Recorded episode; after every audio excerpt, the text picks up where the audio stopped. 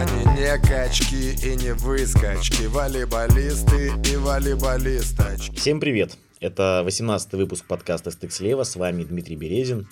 Сегодняшний выпуск целиком полностью будет посвящен регулярному сезону, этой чумовой, кружащей голову, срывающей башни и держащей до последнего матча, до последнего дня в напряжении регулярки. Есть о чем поговорить. Выберем лучших игроков. Есть много номинаций. Поговорим про команды, которые были лучше в том или ином элементе. А, что касается игроков, индивидуальных каких-то вещей, а, в некоторых случаях я делал выбор, а, исходя из статистики. В принципе, это все легко. Где-то помогли мне вы, некоторые из моих слушателей, которые есть в телеграм-канале Стык слева. Там было несколько голосований. Ну и по одной позиции, по, по одному, скажем так, элементу по защите мне пришлось прибегнуть к помощи непосредственно самих участников процесса, э, игроков Либера Российской Суперлиги. Они выбирали лучшего по защите на свой взгляд. Итак, поехали. Ну что, начнем, э, начнем с лучшего бомбардира. Тут никаких секретов ни для кого нет. Уже, наверное, в середине сезона было ясно и понятно, кто станет лучшим игроком э, регулярного сезона по этому показателю. Им стал польский диагональный матч Музай. У него 436 очков. Э, нападал он 837 раз, конечно, какая-то умопомрачительная цифра. И, в принципе, для такого количества атак, наверное, у него процент достойный. 48% у него. Набирал он в среднем по 5,59 очков за сет. Кто ближе всего к нему? Ближе всего к нему, конечно же, Георг Грозер. 340 очков. На 94 очка меньше он набрал. Но и нападал-то он гораздо меньше. Нападал он, напоминаю, 837 у матча Музея и 516 всего лишь у Георга Грозера. Хотя он тоже немало нападал во многих матчах. И у него вот результативность, эффективность, точнее, атаки 53%. Конечно, с точки зрения эффективности этот игрок сильнее. А, не выиграл Грозер, получается, чисто из-за маленького количества а, атак по сравнению с матчем Музы в этой номинации, но зато в подаче он стал лучшим в регулярном сезоне, подал 33 эйса. А, немец 66 ошибок у него при этом, в принципе, это нормальное, нормальное такое соотношение, 33 эйса на 66 ошибок, то есть получается, да, там 0,5 коэффициент примерно. Кто ближе всего к нему, это на один эйс меньше у сербского диагонального э, Люберуча из э, Белогорья. Дальше идут Падар, Жигалов. Ну и мы видим, что наверху, в этом списке подающих, э, все диагональные.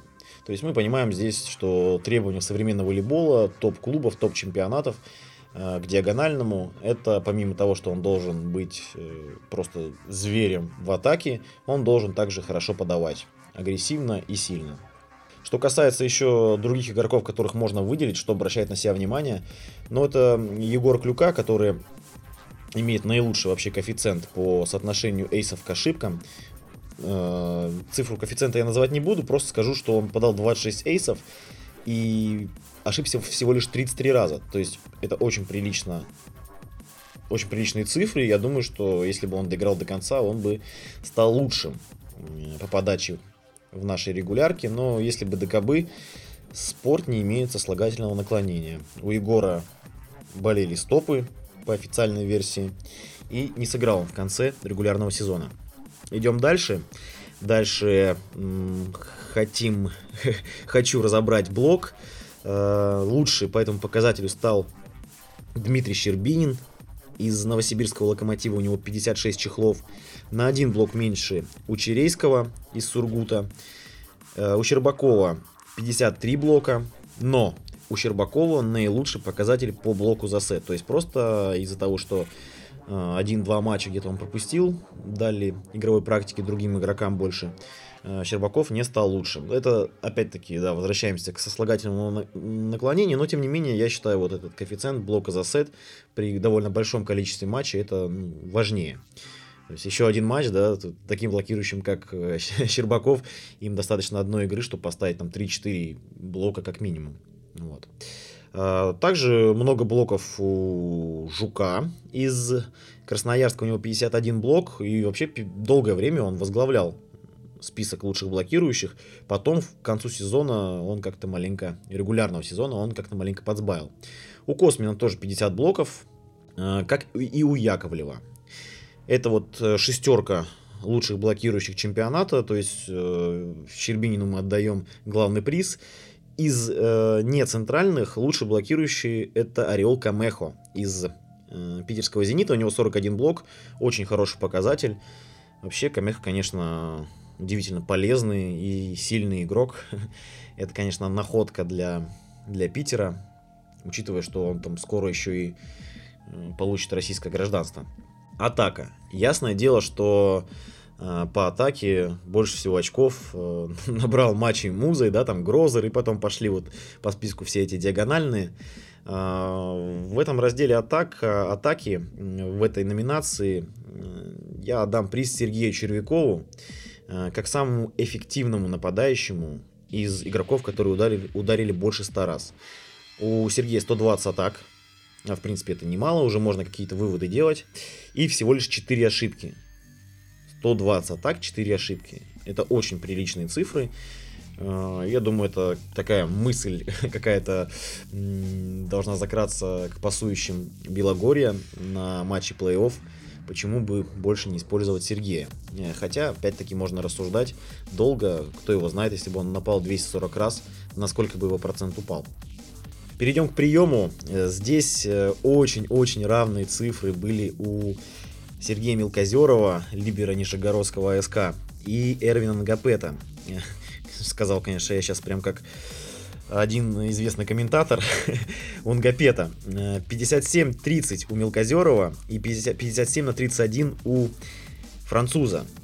Чуть больше принимал Сергей, но у него и ошибок чистых гораздо больше. Э, гораздо больше, учитывая, что их в принципе-то немного у этих игроков. На 5. 19 ошибок у Мелкозерова, у Нгапета 14, э, плюс у Нгапета эффективность приема лучше на 1%, то есть это разница между отличным приемом и ошибками. То есть прям в нос в нос Нгапет принимает больше. Так что, наверное, Ангапету тут э, придется все-таки отдать, как бы не хотелось Мелкозерову вручить этот приз лучшего принимающего регулярного сезона, но Ангапет э, все равно чуть лучше. Э, Мелкозерову можно отдать приз э, как лучшему принимающему либера. Но опять-таки, тут можно еще привести в пример и обратить внимание еще на двух игроков.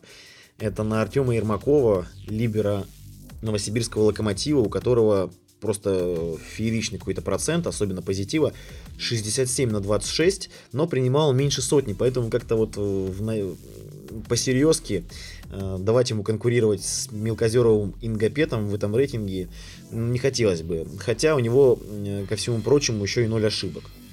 Это, в принципе, немало количество приемов, 89, и 0 раз ошибиться за, такие, за такое количество касаний. Это, в принципе, тоже заслуживает уважения. Также хотелось бы обратить внимание на Валентина Кроткого, на, как оказалось, второго либера в этом сезоне казанского «Зенита». Меньше он играл, у него 189 приемов, хотя, в принципе, тоже можно какие-то выводы сделать на основании такого количества касаний. 57 на 39, то есть цифры лучше, чем и у Мелкозерова, и Ингопета, и по эффективности лучше, чем у Ермакова.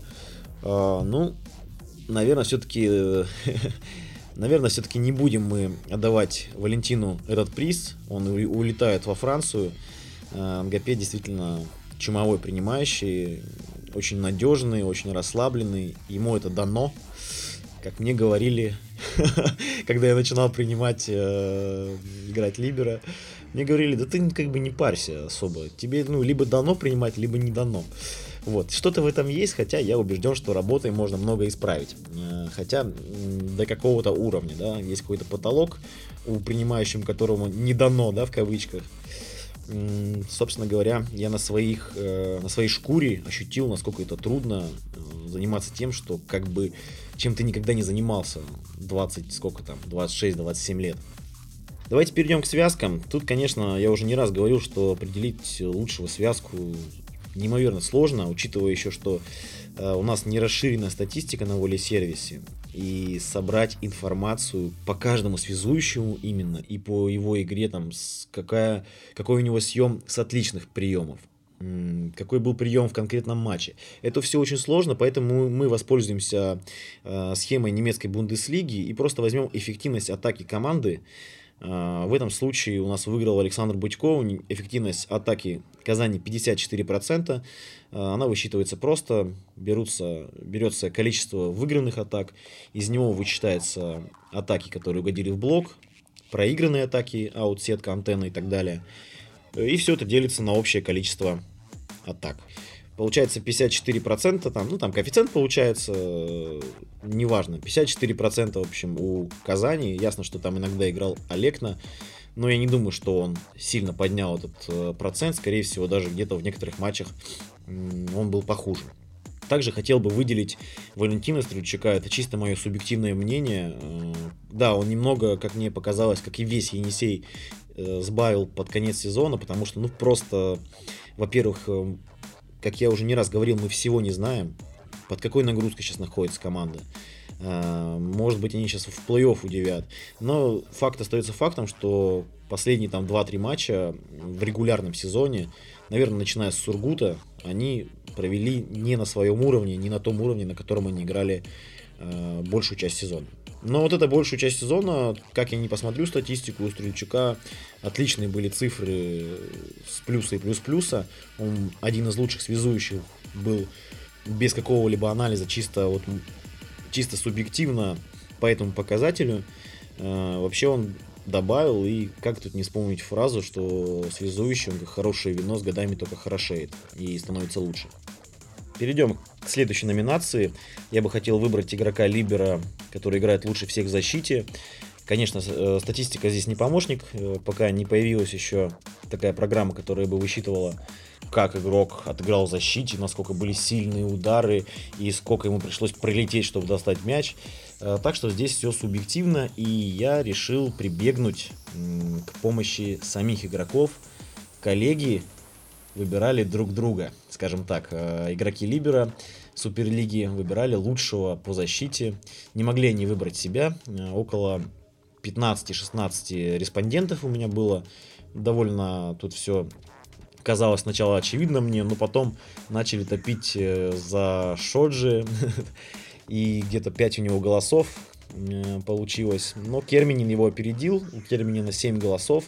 В итоге это лучший либера по защите в этом регулярном сезоне. На самом деле, когда я хотел сделать лучшего игрока либера, да, эту номинацию, мне сразу пришла на ум эта фамилия. Хотя я не скажу, что смотрел все матчи там Кузбасса и вообще, что смотрю все матчи чемпионата. Но, видимо, ничего не поменялось с тех пор, как я два года назад играл в Суперлиге. Герминин по-прежнему лучше в этом. Э, также голосовали за Андреева, э, за Голубева, за Мартунюка и за Янутова. Итак, Лаури Керминин, либера Кемеровского Кузбасса, лучший либера по игре в защите. Перейдем к следующему показателю, к показателю полезности. Ну, здесь на самом деле все очевидно, потому что Музай очень много очков приносил. Соответственно, ему нужно было бы, конечно, очень много проиграть в чистую очков, чтобы не стать лучшим по плюс-минусу. И у него 252 а, в плюсе. Он лучший игрок по показателю полезности. Обращает на себя внимание, что а, Камеха на втором месте с показателем плюс 180. То есть этот игрок не только зарабатывает очки, он еще и проигрывает э, не так много. Дальше идут Грозер, Деру, ну и так далее. Э, хотелось бы также э, поговорить э, про этот показатель с другой стороны, со стороны минуса. Точнее, со стороны небольшого плюса. Весь сезон обращала на себя внимание отвратительная статистика второго доигровщика питерского «Зенита» Лукаша Дивиша. Я поймал себя на мысли, что хочу в конце регулярки, ну и потом в конце чемпионата посмотреть, сколько же у него вышло. И я не думал на самом деле, что будет так мало. У него всего лишь плюс 10.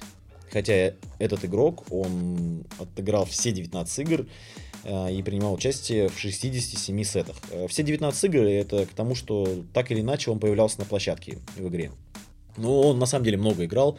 Урсов крайне редко появлялся на площадке. Э, что вы понимали, вот э, насколько это плохие цифры, допустим, Иван Димаков, который играл только в трех играх, да, и в 10 сетах принимал участие, вот у него показатель полезности плюс 10. Но это еще и центральный, который меньше имеет возможности принести пользу, потому что он тупо меньше атакует. Вот. Э, поэтому болгарин, извиняюсь, словак с российским паспортом, конечно, не может себе занести в актив этот сезон хочется там, знаете, топтаться, проход, проходиться как-то по игроку, там, сыпать соль на рану. Э, потому что разные могут быть ситуации, мы не знаем, что у него в жизни происходит. Э, я сам игрок, наверное, у меня у самого были какие-то ужасные периоды. Но тут другое удивляет, почему в этой ситуации э, Кирилл Урсов, ну, номинально там третий, да, доигровщик питерского «Зенита», почему Самилвой не использует его? У Кирилла, да, окей, в начале там сезона была какая-то травма, он ее залечил. Э, по-моему, уже к середине сезона он был точно уже довольно неплохо готов. И удивительно, что Самилво так мало дает шансов этому игроку, потому что этот игрок имел опыт в Суперлиге. Он был капитаном в команде Суперлиги, а это о чем-то говорит. Это лидер по характеру, я это знаю, потому что я играл и с ним, и против него. Этот игрок э, отлично подходит на роль второго доигровщика, потому что у него э, замечательные, замечательные, скажем так, общие, общие функции выполняет просто великолепно. То есть э, общая игра у игрока поставлена замечательно. Вот последний матч э, с Альпин Волей, когда Дивиш там в очередной раз плохо себя проявлял, классно Кирилл вышел и да, не все сразу. Конечно, когда ты не играешь весь сезон, есть неуверенность определенная, и просто вот этот вот ритм игры почувствовать не так просто. Потом он вошел, ему хватило там, не знаю, сета полтора, и он начал и на подаче очень много пользы приносить, и в атаке забивал классные мячи, кажется, и даже и на блоке э, неплохо себя проявлял. Вот это больше всего удивляет, ну а то, что вот так вот э, Дивиш плохо играет, ну не знаю, просто может быть, как-нибудь я расскажу вам его зарплату. Это, конечно, все неофициально, я, я его контракт не видел. Но пока, пока не буду э, об этом вам рассказывать. Следующая номинация. Игрок открытия. Открытие регулярного сезона. Э, вообще, этого игрока выбирали люди в телеграм-канале. Выбирали подписчики телеграм-канала Стык слева. Ну, изначально, опять-таки, вот интуитивно, чисто я сразу хотел этого игрока сделать игроком открытия. Э, потом начал уже собирать информацию, и появились еще варианты. Сергей Мелкозеров, либера Нижегородского СК. Э, его э, цифры по статистике я уже говорил. Он лучший среди либера, лучший среди своих коллег по приему. И в защите он тоже, в принципе, хорош. Это многого стоит. В первый же год так заявить себе в Суперлиге. Лично я не сомневался в его, в его успехе, потому что я его видел уже до этого в Екатеринбурге, как он играл. Но он на деле доказал, что он действительно талантливый и очень одаренный игрок. Кто еще мог стать э, игроком открытия, это Виталий Попазов э, из Югры Самотлора, сильный диагональный, он на 12 месте в списке бомбардиров, учитывая, что много пропустил, 49% у него в атаке. Также 49% в атаке у Джона Вента, он вообще третий в списке лучших бомбардиров э, с 314 очками. Череский, Денис Череский себя неплохо проявил в сезоне. У него 62% в атаке и 55 блоков. Он на втором месте в списке лучших блокирующих. Ну и Максим Космин тоже очень хорошо в этом сезоне играет за Самотлор. 50 э, блоков у него и 54% в атаке. Плюс там 18 эйсов у него есть. Тоже довольно неплохие цифры. Наверное, надо было вот эту следующую номинацию, следующую рубрику сразу после э, разговора про Дивиша и озвучить. Для меня главным разочарованием э, этого регулярного чемпионата э, стал именно Лукаш Дивиш. Абсолютно мало пользы приносил он в играх. Да, у игрока, доигровщика бывает очень часто что ему достаются самые плохие передачи, как там однажды в чате кто-то высказался, что ему просто летит вся какашка. Быть может, но какашки летят всем. это доигровщик, он, это его работа нападать э, с плохих передач. И не думаю, что он это делает больше, чем Камехо или Маркин, или Савин и так далее. Ну да ладно, давайте больше к позитиву опять. А, номинация «Перезагрузка 2.0». Игрок, перезагрузивший лучше всего свою карьеру. Здесь подписчики телеграм-канала Стекслева выбрали Сергея Савина. У него 221 очко. Э, хорош в приеме для доигровщика. У него очень хорошая статистика. 51-25. Прям, знаете, так близко-близко уже к Эрвину Нгапету. 20 ошибок он сделал. Э, в атаке 50%, очень хороший. 16 блоков, 16 эйсов. Ну, эйсов, конечно, не так много, как вот еще у двух претендентов на эту номинацию, которых э, я выбрал для голосования. Но он потихоньку находит подачу. В прошлом году все было еще хуже, потихоньку находит. Подача это такой психологический момент, личный, интимный. И думаю, что все будет только лучше. Сергей Савин, доигровщик Новосибирского локомотива, побеждает в номинации «Перезагрузка». Еще претендовали на эту номинацию Ян Ерещенко и Маркин из АСК. У них примерно, примерно одинаковое количество очков. 282 у Ерещенко, 284 у Маркина. Э, прием хуже, чем у Савина, атака похуже, чем у Савина, но они лучше на блоке и на подаче. Вот, у Ерещенко, допустим, 26 сейсов, а у Маркина 25. Хорошие цифры. Действительно, игроки своей команды во, многих матчах тащат. Это, наверное, больше даже к Ерещенко относится, потому что действительно он вернулся в Россию другим Яном. Возможно, как-то чемпионат Европы в этом помог, где сборная Украины неплохо зажгла. Кстати, в чемпионате также играет еще один игрок этой сборной, Владислав Диденко, который пасует в Нижневартовском самотлоре.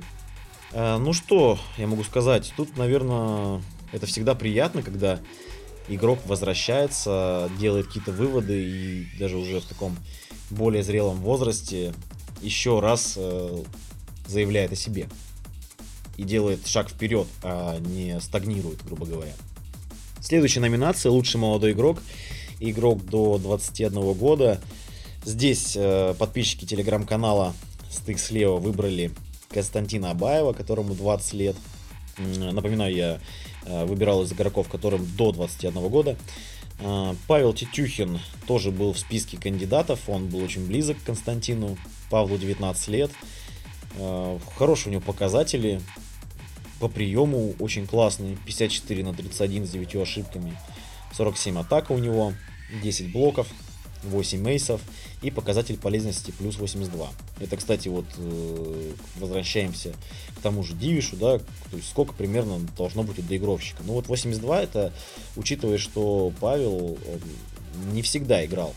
Он очень много пропустил. И, в принципе, не сказать, что был стопроцентным игроком основы. Но это очень чистый игрок, и я его включил в этот список во многом благодаря этому. Да, он не набирает по 30 очков, это не Камехо, это не Леал, это не Хуан Торена и так далее. Э, это игрок, который очень чистенький, очень смелый, очень умный и умелый. назовем, назовем это так.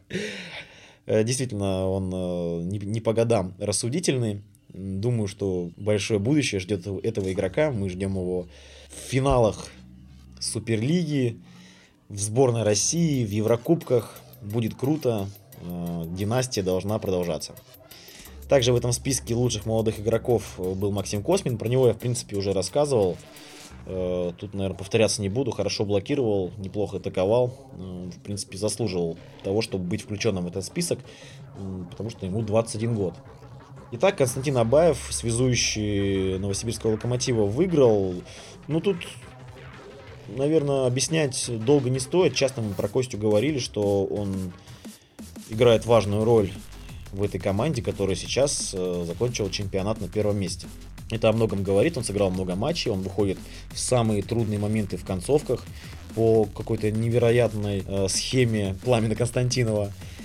Э, да, бывают какие-то ошибки, неугады и так далее, но без этого, без этого спорт невозможен. Абаеву всего лишь 20 лет, и мы ждем этого игрока в сборной. Пусть растет, набирается опыта, смелости, чего, в принципе, последнего у него навалом и уверенности в себе. Идем дальше. Э, напрашивалась номинация противоположная после номинации лучшего молодого игрока. Номинация называется «Молодцом держится». Э, здесь я хотел выбрать игрока, который в возрасте за 35 э, держится лучше всех и показывает наиболее яркий волейбол. Но тут на самом деле абсолютно просто было выбрать. Это Георг Грозер. Вообще, конечно, удивительно, что ему 35 лет. Как быстро летит время. А, я, наверное, впервые понял, что он уже вот такой старичок, да, так в кавычках, а, когда он завершил после Нового года карьеру в сборной, тогда подумал, а что это? И смотрю, да, действительно, 35 лет. Ну, тут, наверное, очевидно, что по приносимой своей команде пользы это лучший игрок Суперлиги в возрасте за 35. Также еще хотелось бы выделить Александра Волкова, который отлично продолжает свою карьеру э, в Динамо Ленобласти. У него 43 блока, он был близок, в принципе, к топу блокирующих. 60% в атаке, 17 сейсов. Это замечательные цифры для центрального, которому 35 лет. И центрального, который мог закончить э, свою карьеру после Олимпиады. Вот уже прошло 8 лет, он до сих пор играет. И играет хорошо. Не могу обойти стороной Виктора Никоненко. Это, наверное, самый возрастной игрок, самый старый игрок эм, из всех, кто играет много. Ему 39 лет. Довольно неплохо он блокирует, но к топам по блоку его, конечно, причислять не стоит. Он лучше в атаке себя показывает, у него 62 процентов атаки. Ну и его лидерские качества, его харизма, его польза, приносимая именно своим присутствием на площадке и своим характером бойцовским, она тут больше ценится, чем его чехлы. Хотя, ну, без чехлов он тоже, как правило, не уходит. Символическая сборная регулярки. Пасующие. Александр Будько, диагональный Георг Грозер, два доигровщика Орел Камеха и Эрвин Гапет, два центральных Щербаков и Щербинин и Либера Мелкозеров Кермием. Тренер команды Пламен Константинов. Его знаменитую фразу говорить я не буду. Э, наверное, хотелось бы поговорить в целом про команды. Командой открытия для меня является в этой регулярке Локомотив. Они прошли регулярку очень круто, очень ровно, э, за счет глубины состава. Конечно, э, вроде, казалось бы, не так много поменялось. Но вот этот приход пары Динамовской Щербинин и Круглов возвращение Абаева в Локомотив, перезагрузка Савина, это, наверное, то, что повлияло больше всего на команду. Теперь есть глубина, теперь есть э, уверенность и пламен. Он сейчас все больше похож на того пламена, который удивлял всех и влюблял в себя э, всех. Э, в Нижнем Новгороде, когда Нижний Новгород добился лучшего для себя результата, занял второе место в Суперлиге, играл в финале Кубка ИКВ с французским Париволи, если не ошибаюсь. Так что, безусловно, для меня команда открытия это Локомотив. Команда разочарования это волейбольный клуб Урал, который закончил регулярный сезон на 12 месте, обогнав только Новокуйбышевскую Нову и Югру Самотлор из Нижневартовска. Обеим этим командам Урал проиграл на финише сезона, проигрывал он вообще всем. Э, что-то удивительное произошло в коллективе. Начала команда довольно бодро, а, я даже прозвал их э, башкирские хулиганы, да, я что-то даже не помню. Э, что-то типа того. Э, так это было давно. И неправда уже, как, как оказалось. Но потом что-то надломилось, что-то сломалось. Команда, в принципе, соткана из индивидуально очень сильных волейболистов. Перечислять всех не буду. В принципе, на каждой практически позиции есть игрок топового, ну, либо просто отличного уровня. Но эту команду, этот коллектив тренерам, которые работали с этой командой, собрать так и не удалось воедино. И э, упустили последний шанс в последнем туре, в последнем матче чемпионата регулярного. Волейболисты Урала проиграли 2-3 Новосибирску второму составу. Ну, скажем так, у второго состава 2-1 выиграли, но э, если взять в целом по матчу, получается, проиграли. А, безусловно, для меня это команда разочарования. Ожидал намного большего от этой команды. И даже если бы она сейчас в плей-офф попала, я думаю, что не поменялось бы у меня тут ничего в этом пункте. Теперь хотел бы поговорить про лучшие команды по всем элементам. Лучшие команды по блоку удивительно, и я не ожидал, что это именно так. Э, стал Зенит Санкт-Петербург с двумя 15 блоками. Это 3,7 за сет. Очень приличный показатель. Честно, я удивился. Просто никогда не думал, что блок именно это прям самая сильная сторона питерского «Зенита». А потом, в принципе, проанализировал. Там и Яковлев э, по блоку наверху находится. Плюс Ковалев очень хорошо блокирует. Он лучший среди связок по блоку. Камеху. Мы уже про Камеха говорили, что это лучший блокирующий не из центров во всем чемпионате. Ну вот и получается, что где-то вот за счет этого Санкт-Петербург и вырвался по блоку на первое место среди команд.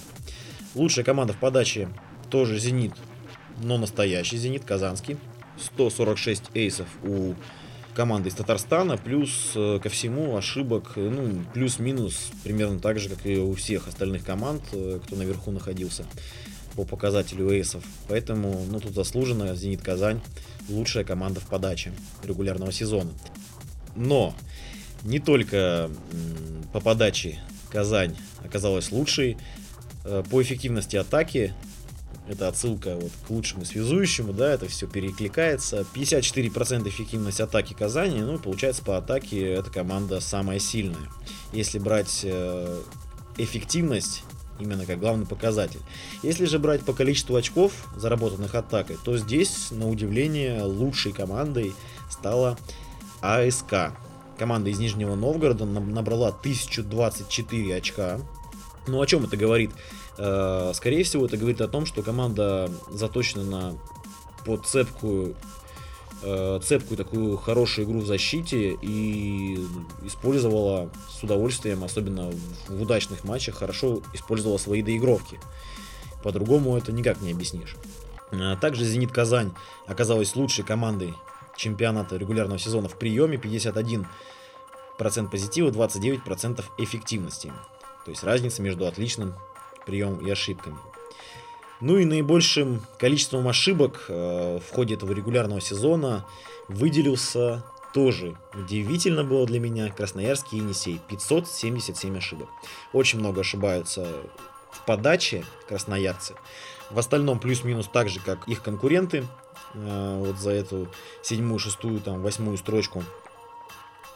Ну, получается, что за счет большого количества ошибок на подаче Енисей сделал наибольшее количество ошибок в регулярном сезоне. На этом э, все чарты, все хит-парады и номинации закончены. Э, с нетерпением ждем плей-офф э, чемпионата, с нетерпением ждем продолжения э, еврокубковых баталий. По моей информации, факел не поедет э, в, в Италию, потому что ну, там сейчас э, это вторая страна в мире по количеству больных коронавирусом, по официальным данным, поэтому э, не хотят рисковать ни руководство, ни тренерский штаб ни кто-либо другой из факела, во-первых, здоровым игроков, во-вторых, есть опасность угодить на карантин после приезда и пропустить важный матч э, плей-офф российского. То есть абсолютно грамотное решение, я думаю, в этом смысле, если нет альтернативы сыграть на нейтральной территории, а ее, как я понимаю, нет пока почему-то. Хотя в других случаях люди играли. И в Эстонии два матча сыграли, и где-то кто-то в Словении сыграл. Еврокубковый матч, по-моему, Трентина будет играть в Словении. Ждем, ждем, очень интересно, как будут развиваться Еврокубки. Очень надеюсь, что Кузбасс сможет в Польше зацепить э, зацепиться за игру, за шанс выйти, не знаю, на золотой сет. Э, это будет очень интересно. И хотелось бы, чтобы все-таки наша команда на следующей стадии была представлена. Также ждем российский полуфинал в Кубке ЕКВ. Это Питер играет с Новосибирском. Ну, для меня тут, конечно, очевидно, что больше шансов у Локомотива. Просто вопрос, э, сколько на этот Еврокубок кто поставит. Не так много шансов у Питера выиграть чемпионат в этом году, но медаль-то завоевать можно. И вот тут вопрос приоритетов. Кто, кто сколько поставит, да, кто сколько вкинет сил и ресурсов на Еврокубок. Я думаю, от этого очень много зависит. Что ж, это был 18 выпуск подкаста «Стык слева». А, я три дня уже отдыхаю, потому что у нас карантин во всех залах. Не знаю, продолжится ли чемпионат или нет. Тут до 27 марта закрыты все школы и университеты, хотя по последним данным всего лишь 8 случаев э, заболевших коронавирусом. Но Баку очень большой город и довольно интернациональный. Тут немало выходцев из Ирана, поэтому может быть с этим связана перестраховка. Надеюсь, все будет хорошо, и мы возобновим чемпионат и что-нибудь там выиграем опять. Вам спасибо, подписывайтесь на телеграм-канал Стык Слева, стараюсь баловать вас там интересной, разнообразной э, информацией, как-то развлекать. Вот конкурс закончился сегодня, 10 победителей я объявлю сразу после записи выпуска этого подкаста. Футболки от экипировочного центра Спорт-Арт получат победители. Э, я думаю, что Спорт-Арт продолжит сотрудничество с моим подкастом, с моим каналом и что-нибудь еще разыграем в ходе плей-офф. Всем пока, всем здоровья. Самое главное, мойте руки 20 секунд с мылом. И если не лень, промывайте ноздри. Это тоже полезно. Всем пока. Они не качки и не выскочки, волейболисты и волейболисточки.